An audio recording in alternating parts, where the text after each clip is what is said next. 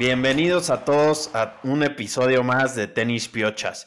Soy Lalo Cristóbal y los saludo con mucho gusto, Jori Rulo. Aquí ya empezando la segunda parte del año, la temporada de arcilla. Tuvimos varios torneos, ATP 250s el, fin de semana, donde uno de los jugadores favoritos de Jor renace desde, desde las tinieblas y se lleva el torneo sorprendentemente.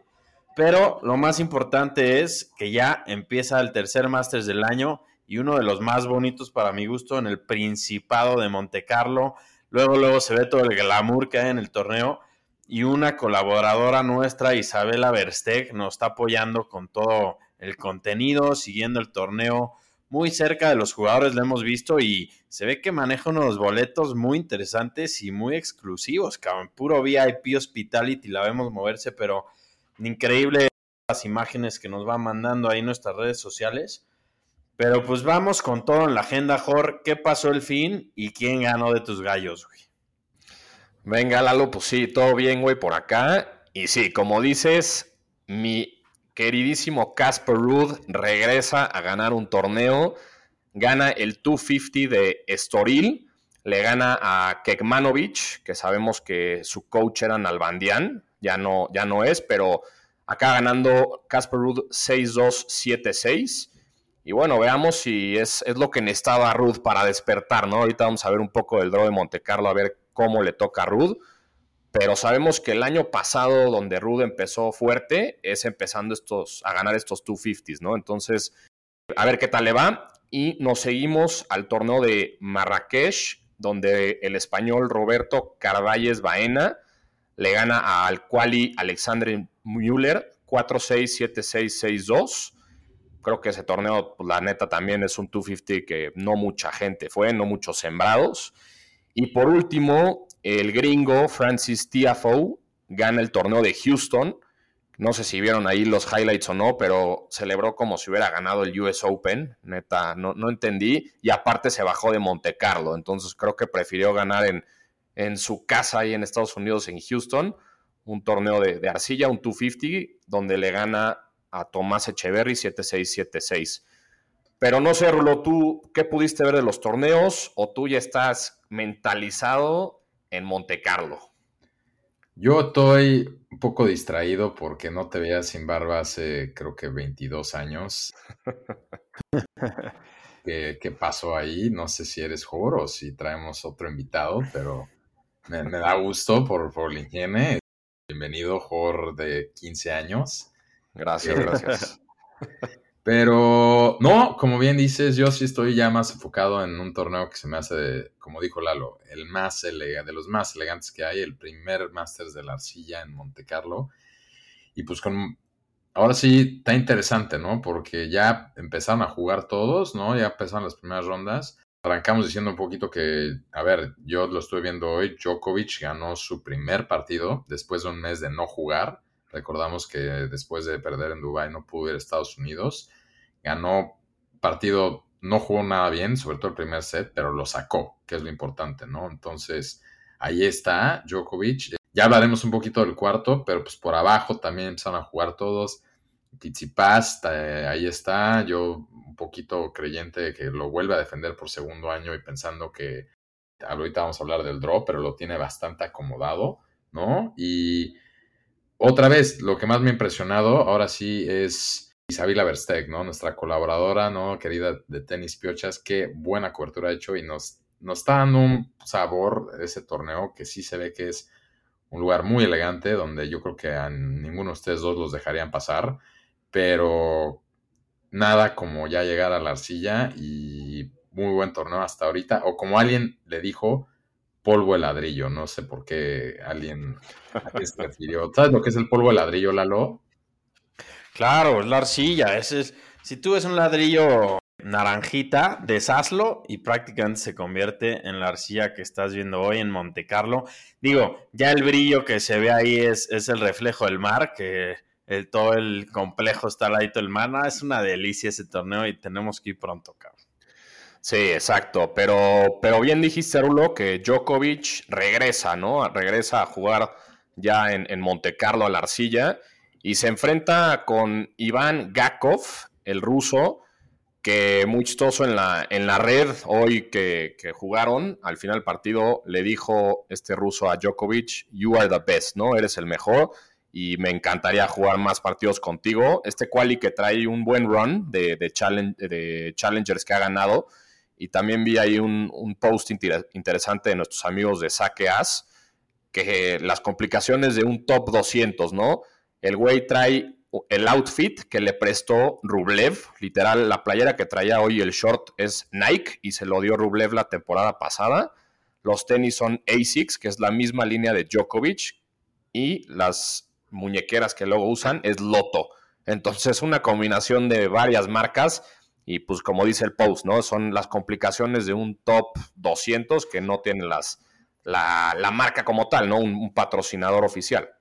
Ya será para otro episodio, pero sí, el top 200 no tiene nada asegurado en el tenis. Recuerden que esos juegan muchos challengers, que hay muchos casos en donde el ganador se lleva 5 mil dólares, güey. Muchas veces eso no alcanza ni para pagar los gastos que, que, surgieron en esa semana de aviones, hospedajes y si traes equipo o lo que sea. Entonces, respetable lo que hizo el ruso, esperemos siga creciendo y, y muy, muy chingón ver a alguien batallando así, pero disfrutándolo tanto y, pues perder contra su ídolo de toda la vida. Sí, y hablando de complicaciones, ¿no? En cuanto a outfits, que Djokovic no lo tiene, por cierto, él traía antes de empezar la camisa del Benfica, pues tampoco les ayudó mucho en el partido que tuvieron en Champions. Pero lo que sí yo creo que se le puede complicar un poco al serbio es el drop, porque lo estuvimos analizando, como platicamos antes del episodio, y la verdad es que por arriba va mucho más cargado, la mitad por arriba que por abajo, empezando porque puede haber un partidazo en cuartos que sería eh, de cuartos de final, que sería Djokovic y Sinner, ¿no? Que están en el mismo cuarto. Pero si nos vamos por ahí abajo, eh, Lalo, tú tenías ahí bien estudiado un poquito el segundo cuarto de la, de la parte de hasta arriba, ¿no? Que bien lo denominaste. Sí. No, el, segundo cuarto, dejando fuera Medvedev, que pues, es el güey que mejor streak trae en toda la ATP, parece un cuarto como de muertos, cabrón. Aquí vemos unos nombres pues que hace mucho no resuenan en, instancias importantes. Está Bautista Gut, que sigue dando batalla, pero ya no lo que fue hace un par de años. Está Zverev, que sigue batallando con su regreso después de su lesión muy importante del pie contra Nadal el año pasado. Oye, perdón la interrupción. ¿Vieron las declaraciones de Zverev? Me tengo que dar aquí una pausa. Que dijo que con todo respeto. Insoportable, sí. Dijo que si no hubiera sido por su lesión, él hubiera ganado el Roland Garros pasado. Y ahí llegó Iván Ljubicic, ex coach de Federer, y dijo: No, no, no, a ver, espérate tantito. Creo que, eh, o sea, como que no le tiró directo a él, pero básicamente sí fue directo a él que decía, ahora ya todos los jugadores hubieran ganado Roland Garros, ¿no? Entonces, un poco patético lo que dices Berev, o sea, no, no puedes culpar la lesión para decir que vas a ganar Roland Garros, pero, pero bueno, vamos a ver cómo le sigue yendo en, la arcilla en Monte Carlo al alemán, ¿no? Sí, Zverev se, se desubica muy, muy fácilmente. Y, y, siguiendo en ese cuadro también está Berretini, que puta, creo que ha tenido el peor inicio de temporada de su vida difícilmente gana un partido. Ahorita ya le ganó a, a y sabemos que es buen arcellista. Esperemos recupere su nivel. Después de ahí está Dominic Thiem, que también está luchando por regresar al nivel que alguna vez tuvo. Le gana a Gasquet en, en dos sets. Creo que ya empezó a dar señales de vida. Dijo en sus declaraciones después de ese partido, dijo, ya en Estoril tuve señales positivas, pero hoy han sido aún más. Mis golpes se vuelven cada vez mejores y tengo la sensación de que las cosas empiezan a ir de cara. Entonces, pues bueno, qué bueno que esté empezando a agarrar confianza, pero no creo que le dure mucho porque va contra Run, que igual no está haciendo lo que se esperaba de él después de cómo acabó el año pasado. Y pues ese cuarto, ese cuartito de, de jugadores, el segundo cuarto, pues a ver qué pasa. Yo espero que Medvedev logre ganar un par de ronditas todo es gravy para él en arcilla, entonces después de su buena racha y ojalá se dé Medvedev contra Zverev o Medvedev Run ya más adelante.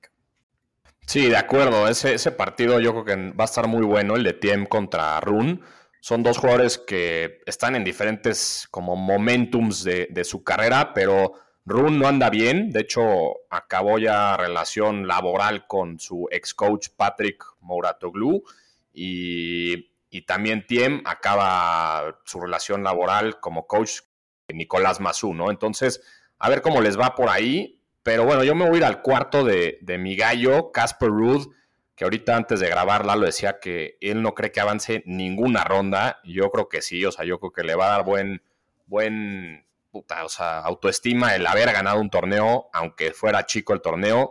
Ahí creo que él va a avanzar un par de rondas, se va a echar a, ahorita le toca a Botic, luego le toca a Diminaur y ya se enfrentaría en, en, su primer fuerte challenge a Rublev, ¿no? Que sabemos que también es un jugador peligroso, pero a ver, no, que no, que no dije que no va a avanzar ni una ronda, dije que no, no va a pasar de ese cuarto, teniendo a Rublev, Kachanov de Minaur enfrente, no, no les va a ganar. Ok, ok. Bueno, pues, pues vamos a ver qué pasa. Rulo, ¿qué me dices de tu gallo y defensor de Montecarlo, Tsitsipas? Ya hasta, se me, ya hasta se me hizo raro verlo en un draw. Como que hace mucho no se habla de esto. No, yo creo, que, yo creo que se te hizo raro porque ya estás acostumbrado, porque es el segundo año que lo defiende, ¿no? Lo lleva ganando dos años seguidos, ¿no? Vamos a ver si lo gana tres. Creo que nadie ha logrado hacer eso, yo me imagino, desde Nadal. La verdad, no, y siendo muy objetivo, un draw bastante fácil. El cuarto de hasta abajo, como dijimos, la, la mitad del draw en general por abajo va mucho menos cargada. Y Tizipas, ahora sí que más favores no le pueden hacer, ¿no? Porque en su cuarto Está por ahí Bonsi, o sea, bueno, le ganó hoy caminando, ¿no? O sea, Bonsi que se retiró en primer set, yendo 4-1. Luego están Poprin y Jarry. De ahí está Dimitrov y Warwinka y Fritz, ¿no? Entonces, pues, de los que les acabo de decir, Warwinka no se ve que, no creo que vaya a traer el nivel para llegar hasta, hasta los cuartos. Fritz no es arcillista, ¿no? Y pues Dimitrov tampoco creo que pueda hacer mucho. Entonces, luego lo voy a poner en semifinal a Tsitsipas, ¿no? Y arriba, pues sí, sí, entonces estaría interesante porque pues estaría cruzando contra tu reemergente gallo, ¿no? Eh, y me estoy adelantando un poco los picks, pero no sé si están de acuerdo, pero la verdad es que ese cuarto no veo por qué, digo, más que porque es Tsitsipas, pero lo debe de pasar caminando. Sí, pero como que, no sé ustedes, en general, por alguna razón se ve un poco flojo el, el ¿no?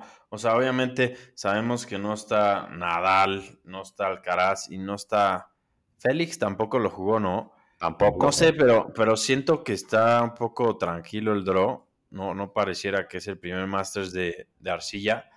Y, y, sí, Tizipas le urge dar una señal de, de que sigue ahí. Y ya sabemos todo lo que puede hacer en este torneo, todo lo que puede hacer en la arcilla. Y viendo su cuarto, estoy de acuerdo contigo, Rulo, no debería de, ser problema llegar hasta la final, en mi opinión. Sí, porque el único cruce que tendría así fuerte sería ya sea Rublev o Rud, ¿no? Que Rublev me parece, salvo que estoy equivocado, que no es un arcillista. Perdón, Rud, interrupción, Jor bajándose del barco de Rud. Cuando no, no, no. No, no, no. Digo que Ruth va a llegar, o sea, bueno, que Tsitsipas va a llegar a la semi y ahí se va a encontrar con Ruth, ¿no? Creo que no, sí. No es, la, no es la primera vez que lo hace Rulo. No sé si te acuerdas, a Urcax ya empezó a perder y lo dejó en el olvido también. Sí, a ver si no se arrepiente ya que estamos llegando a la arcilla, que es su más fuerte, ¿no? Pero... hipocresía. no, pero bueno, también es importante mencionar lo de Medvedev, ¿no? Que decían también, o sea, Medvedev trae buen streak, pero sabemos que la arcilla no le gusta nada y vamos a ver cómo empieza el, el torneo, ¿no? O sea, sabemos que pues anda como un poco más de buenas Medvedev. La neta, el año pasado parecía que estaba de malas con el mundo, pero ahorita como que ya se ve un poco más amigable en, todos los sentidos y creo que va a estar interesante ahí su torneo, ¿no? O sea, también creo que es es muy interesante la diferencia de superficies. O sea, un, saque en arcilla de rulo creo que llega con 18 botes, con, la velocidad en la que saca rulo, y en dura te vuelves un Nick Kyrgios, ¿no? Sí, correcto. Te digo, a ti ya, ya no sé si te alcanzaría a ver el otro lado de la cancha sin la barba. Pero no, estoy de acuerdo. Y yo estoy viendo a Medvedev, lo entrevistaron antes del torneo, se ve relajado. Todos sabemos que vive ahí, me parece que vive ahí en Monte Carlo, igual que varios de aquí, ¿no? Que como que su residencia oficial se vuelve en Monte Carlo, aunque son de, otros países, ¿no? Por un tema más que nada de impuestos. Y eh, ah, ya me están empezando a corregir. Pero sí, estoy casi seguro, chequenlo muchachos, que ahí es donde reside. Y, se ve relajado, no tiene que perder, es el tercer sembrado, trae la mejor racha ahorita de, en lo que va del año. Entonces yo creo que si llega, gana un par de rondas o tres, ahorita no tiene más que ir agarrando más puntos, ¿no? Sí, se va a poner muy bueno, pero antes de, irnos a full con, con los picks y ya que cada quien dé su nombre, creo que hay que discutir varias cosas rápido. La ruptura y el fin del viaje para Masu y Tiem, que pues, es más importante lo que queremos. Los resultados de Tiem no se han dado, por lo menos desde 2020, que se empezó a complicar todo, pero recordemos que tocaron la cima en un Masters 1000 cuando Tiem ganó Indian Wells, le ganó nada más y nada menos que a Federer, y gana un Grand Slam también con Masu como su entrenador, ganó el US Open. Entonces, triste, triste para los dos, más un ex, jugador muy exitoso también y, pues vamos a ver qué, qué, sigue en el camino para ellos dos, ¿no? Sí, de acuerdo. Creo que Tiem está un poco reviviendo y, a mí, bueno, creo que a los tres, ¿no? Es un jugador que sí nos gusta, lo vimos muy en la cima y desafortunadamente las lesiones lo han llevado a lo que es hoy, ¿no? Y pues creo que no acabó en malos términos con Masu, pero yo creo que era un, buen momento para pues, seguir con su carrera. Ahorita, hoy nos preguntaron, de hecho, que quién, quién está de coach con Tiem y ahorita trae como un equipo ahí provisional, como en prueba, digamos. Veamos cómo le va en, estos en este torneo, perdón. Y, y, pues sí, ¿no? Vamos a ver cómo, cómo, le, cómo se va desempolvando el draw, ¿no? Otra cosa también rápido, Murray, después de su gran, gran comienzo del año con un muy buen nivel, se desinfla, de Minar prácticamente lo deshace y él comentó que ha sido uno de los, de los peores partidos de su carrera, que no hizo nada bien y que todo va en bajada, ¿no? Entonces creo que va a discutir con su equipo si juega algo más de arcilla porque parece ser que se le acabó el gas y apenas estamos en abril. De acuerdo, ¿no? Digo, sabemos que es difícil, Arcilla también siempre le cuesta y a ver si ahorita yo creo que va a tomar la decisión de qué tanto se concentra la arcilla o qué tanto se guarda y la apuesta al pasto y luego lo que puede ser las canchas duras en el verano en el US, en camino al US Open. Pero a ver, pues los voy a seguir educando de este tema un poquito porque sé que es lo que luego nuestros aficionados piden. Ya confirmamos, como lo vieron, que sí, Medvedev la residencia en Monte Carlo y no es el único. Djokovic también lo hace, Zverev también me parece que lo hace, varios lo hacen y les explico, es un tema meramente fiscal. Algún día ya haremos un capítulo un poquito más detallado de por qué lo hacen, pero son varios los que lo hacen. otro que también lo hace por ahí es Warwinka. Entonces podemos decir un poquito que es también el torneo de la casa de algunos, de la residencia, no de la casa, pero sí de la residencia de algunos meramente por temas fiscales y por los pues que preguntan, que van a preguntar, Feder lo hacía con Dubai, nada lo hace con España. Sí, es, buena stat ese y como dices, creo que es un, buen episodio para un futuro. Pero bueno, ahora sí vamos a lo bueno, a las predicciones, ¿no? ¿Quién lo gana? Rulo, o sea, si tú no escoges a quien creemos y a quien deberías de y a quien siempre escoges, sería una lástima, güey, porque significaría que tú también te bajas del barco y tú en ese barco te has quedado ya demasiado tiempo. Ese barco está prácticamente hundido desde hace varios años. Entonces espero que des la respuesta que el público quiere escuchar y sobre todo que Mariana también quiere escuchar porque sabemos que es muy fan de él. Entonces, por favor, Rulo, dilo, güey. ¿A quién ves ganador de Monte Carlo? A ver, no te voy a, no voy a caer así en, tus tentaciones. En provocaciones. Provocaciones. No, no voy a caer en provocaciones. Pero sí me atrevo a hacer ahorita esta predicción. Voy a poner a Tsitsipas en la final y lo estoy poniendo en la final contra Sinner. Ay, cabrón. Es Sinner, Tsitsipas la final y pongamos a Tsitsipas nada más por lo cansado que va a llegar Sinner por lo, con los que se tiene que ir del otro lado pero pongo así, eh, así ya, ya predije y así se las La final. final y ganador. Ok, yo me voy a ir no, no voy a decir cuál va a ser la final, yo nada más voy a decir quién va a ganar. ah, tengo que decir cuál va a ser la final. No, pues. Casper, ¿quién, Jor? yo creo que. O si quieres, pues, la segunda ronda, nada más. Y ya de ahí con No, voy a empezar por arriba. A pesar de que Djokovic tiene un draw difícil, lo, lo llevo sosteniendo un rato. Tiene un point to prove en cada torneo que juega. Y yo creo que él llega a la final.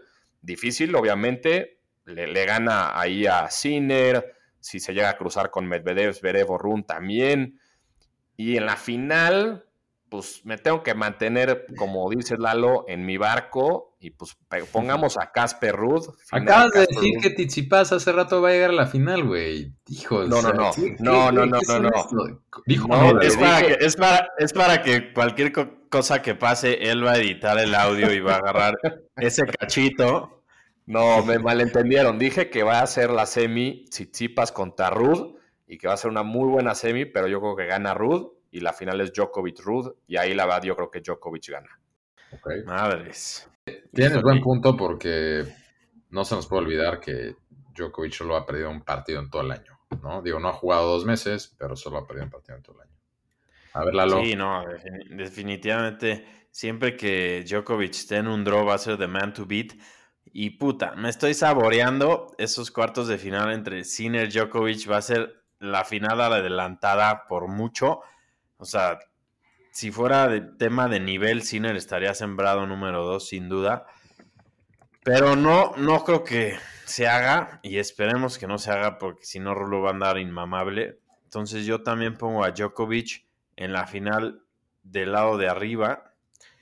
Y de abajo me voy a rifar con un Kachanov, que viene jugando bien también, y ayer jugó un gran partido ganándole a, Davidovich, que defendía la final del torneo y va a perder muchos, muchos puntos. Sí, de hecho pierde muchos puntos y sale ya del top 30, creo, Davidovich Fokina. Entonces, muy, muy mal la neta de, él. Y pues es un buen shout la de Kachanov. Creo que a nosotros tres es un ruso que nos cae muy bien, ¿no? Y nos gusta mucho su juego.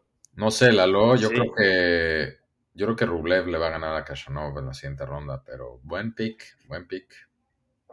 Lo único que no me da confianza es que Jor también pone a Djokovic en la final y eso nunca es una buena señal. Entonces, vamos a ver qué pasa. Esperemos que Urcax no dé la sorpresa y le gane un Ciner o algo así. Pero va a estar bueno y, y pues se va a ver, se va a empezar a ver quién trae la vara alta para la temporada de arcilla. Nada, nada como Rulo hace 15 años que hacíamos quinielas ahí en prepa, que te acuerdas, Lalo, que puso a Tommy Haas para ganar un Grand Slam. Y creo que, pues claramente no, no se cumplió mi Rulo. Quedó cerca, pero bueno. cerca, cerca. Jugó en la época de los mejores y de su majestad, entonces nunca se iba a poder.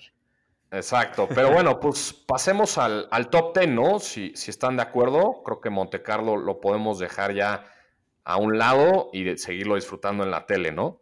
Rápido, muy rápido nada más. Las mujeres están aquí en Estados Unidos, en Charleston, torneos de arcilla que sacan aquí, siguen sin estar en Europa, o sea, todavía juegan tanto aquí en Estados Unidos y en Colombia. Es un poquito, no sé, no, no, no tengo mucho fanfare de esos torneos.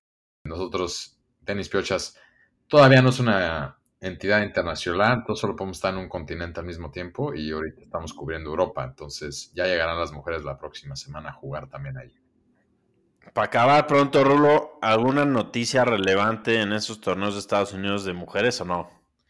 Nada, varias, varias que se los están saltando, justo por lo que digo, varias se saltaron, o sea, se fueron ya a Europa como a preparar, solo las están jugando las altas femeniles, incluyendo Pegula, pero ni Suaytec, que así ya están, muchas ya están concentrándose en Europa.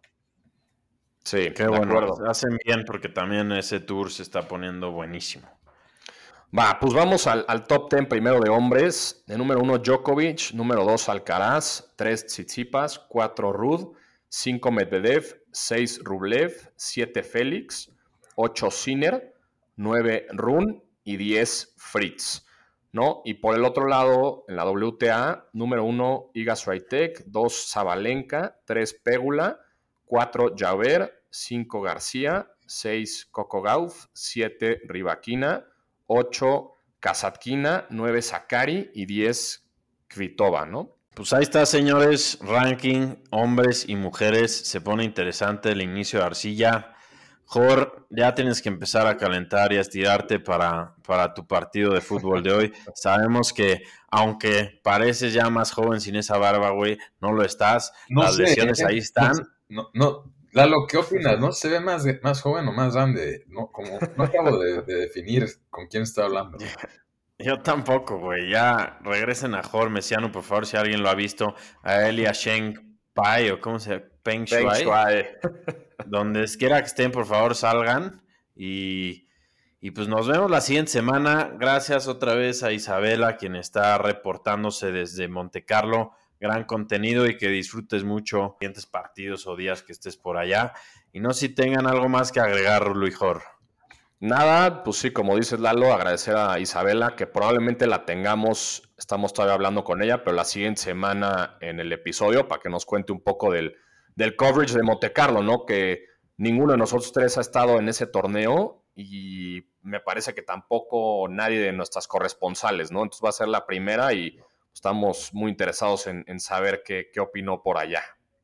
Hoy, antes de despedirnos, buena noticia para Tenis Piocha esta semana. Se reúnen los tres integrantes, Jor, Rulo y yo, Lalo, en un Grand Slam este año 2023. Todavía no podemos dar más noticias y más detalles, pero ya fuimos invitados a nuestro primer Grand Slam del año y les avisaremos en cuanto quede firmado todo porque Rulo se anda poniendo mamón con el contrato y que el hospedaje y no sé qué. Entonces vamos a ver qué pasa, pero vienen grandes cosas. Venga, pues un abrazo para los dos y un abrazo para toda la gente que nos escucha. Otro, güey. Hasta luego.